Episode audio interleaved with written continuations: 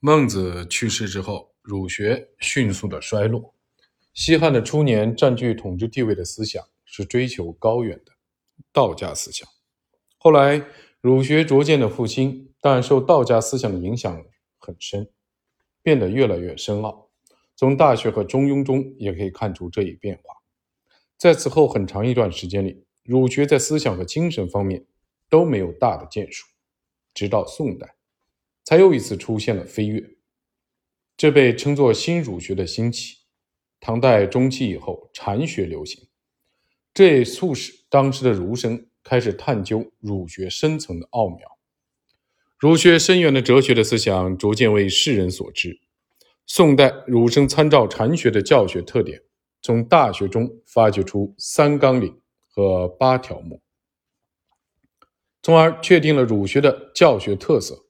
大学中提及的明明德、正心和诚意，实际上就是内心的修行和具体的实践。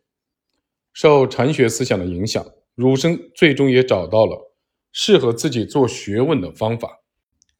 宋代的儒生一般都有修习过禅学，这也使他们对儒学教义的解释更加的深奥和微妙。尤其是《大学》八条目中的格物。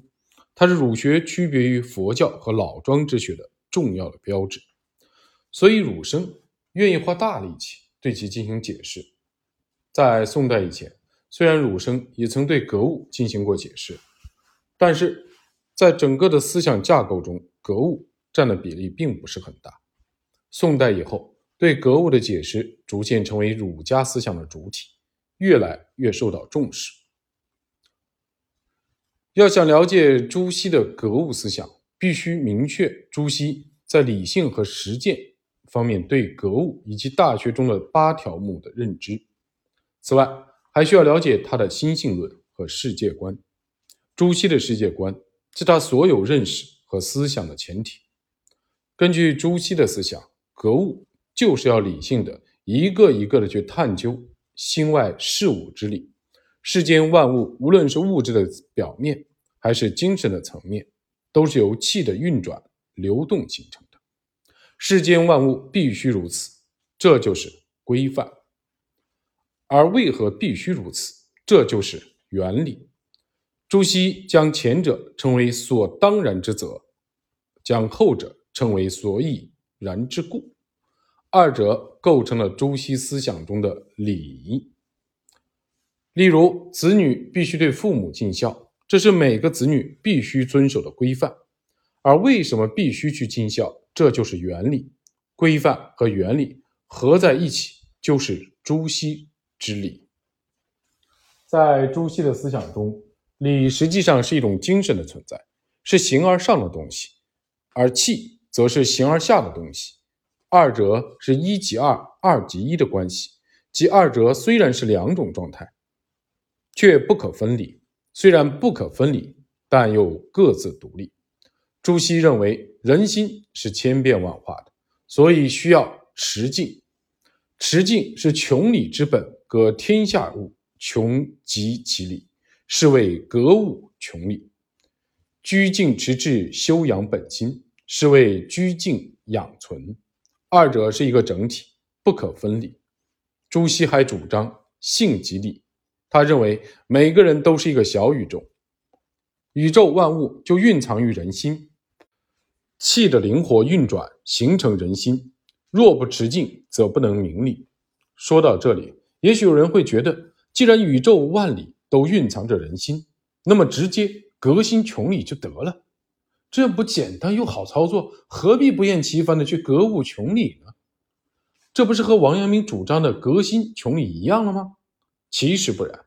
朱熹提及的人心，并不是从本性出发的心，其中掺杂了一些不纯的东西，因此需要持静，去除这些渣子。在朱熹看来，革新穷理最终会变成革新求新，这样一来，内心就会变得躁动不堪，也难以求得理之要点。因此，对自己的内心要居静养存，对心外之物。要理性的格物穷理，只有二者同时进行，才能将心外之理化为心内之理，才能实现心外之理和心内之理的一致。理表现于心，如果能直接的把握住自己的本心，那么穷理也会变得简单。本心是性纯净的表现，对本心进行直接的体认，是穷理的根本。在这一点上，陆九渊和朱熹的主张不同。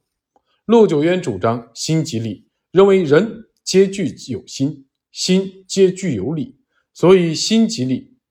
朱熹则认为人的心中有一些不纯的东西，如果心即理，那么求得的理中也会掺有杂质，所以他主张性即理，排斥心即理。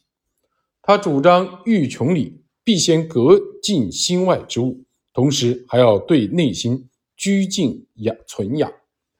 总而言之，朱熹和陆九渊都认为性与心是一体，但朱熹追求的是严正的性，其学说也以性为根本，所以其学说被认为是性宗之学；而陆九渊追求的是生命的跃动，其学说以心为根本，所以他的学说被认为是心宗之学。